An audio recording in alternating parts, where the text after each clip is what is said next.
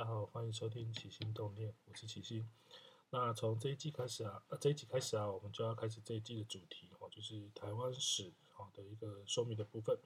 那今天呢，最主要的说明是说明台湾的史前文化哈，就我们把它聚焦在所谓的旧石器时代。准备好了吗？准备好了，我们就开始喽。呃，台湾的史前时代啊，哈，这个史的意思，我们要先了解它的一个分界点。这个史的意思啊，就是历史的意思。那什么叫做有历史的意思呢？哦，就是说在有文字记载之前，哈，那台湾最早的文字啊，是一六二四年的时候，荷兰人他在台湾这边用罗马拼音的方式来做原住民语言的一个记录，以及当时的一个书写的部分，哦，在新港地区，所以呃，接下来未来我们在河西时代的时候会提到所谓的新港文的部分，所以基本上在有这些文字记载。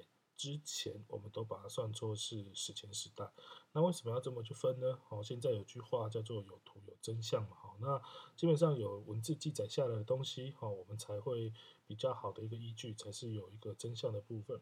所以说，其实历史是很重要的。好，以前在中国各个王朝哈做呃在做更迭的时候，呃第一件事情哈就是要找史官，好写前朝的历史。好，所以各位可以发现说，呃我们。不管怎样哈，所以开国君主都是相当的、相当的英明。然后前朝最后的那个君主哦都很糟糕哦，因为史官是自己人嘛，他也不会冒着生命危险哦去把那个得罪当时的一个皇帝的部分。那台湾的史前时代呢，可以分为三个时期哈，分别是旧石器时代、新石器时代跟金属器时代。那我们今天主要提的就是旧石器时代。那旧石器时代呢，哈，它生活模式大概是这样子，我先介绍一下。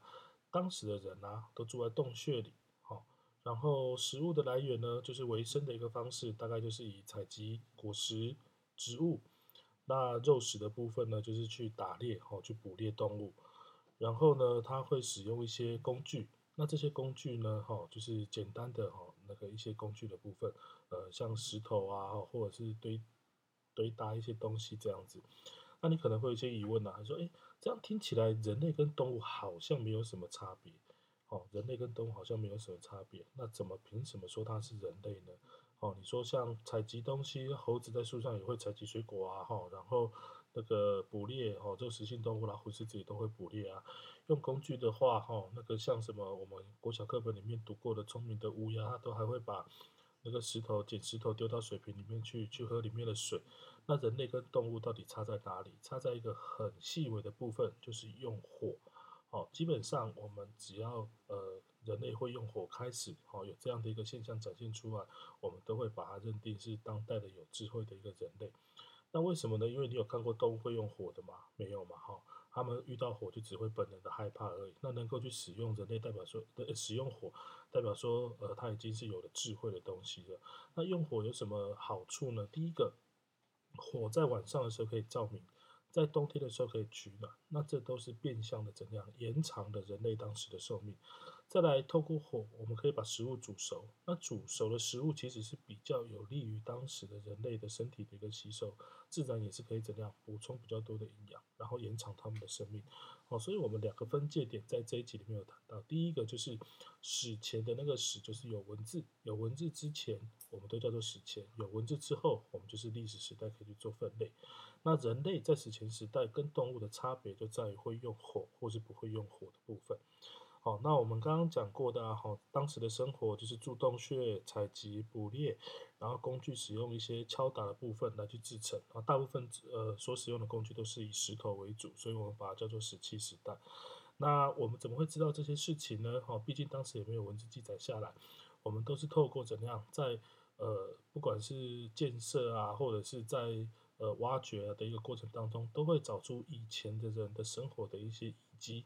哦，可能是用过的呃器具，然后或是一些居住的痕迹。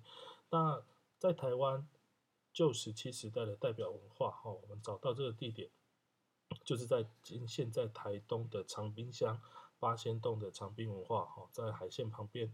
那我们怎么知道那个是？多久之前的事情呢？其实我们现在的科技有所谓的碳十二的一个定年法，哈，所以我们台湾的旧石器时代，哦，大概就是在五万到五千年前，五万到五千年前之间这个时间跨度还蛮长的，哈，大概有四万五千年的一个时间。那你会发现，为什么我一直提所谓的台湾的时呃旧石器时代的？因为其实每个地方的人类进展的模式都差不多，都是从这样子慢慢的做一个进步。可是每个地方挖掘出来的时间都不太一样，哦，都不太一样。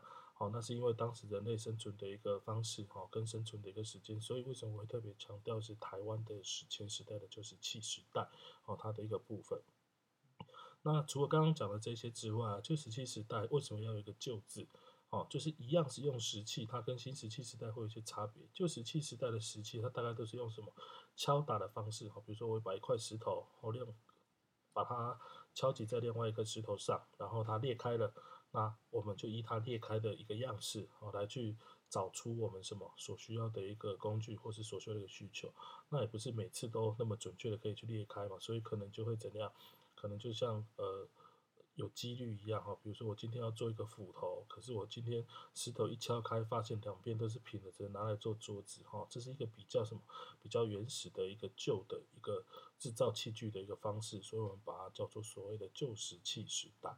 好，那整理一下哈，不管是在课本里面，或者是刚刚所提的一些重点的部分哈。史前时代它的文字的呃，它的一个分界点就在于一个文字的有无，这第一个。第二个，人类。好，跟动物的区别就在于会不会用火。再来就是七时代它的一个生活模式，居住在洞穴里面。好，食物的来源靠采集，靠捕猎。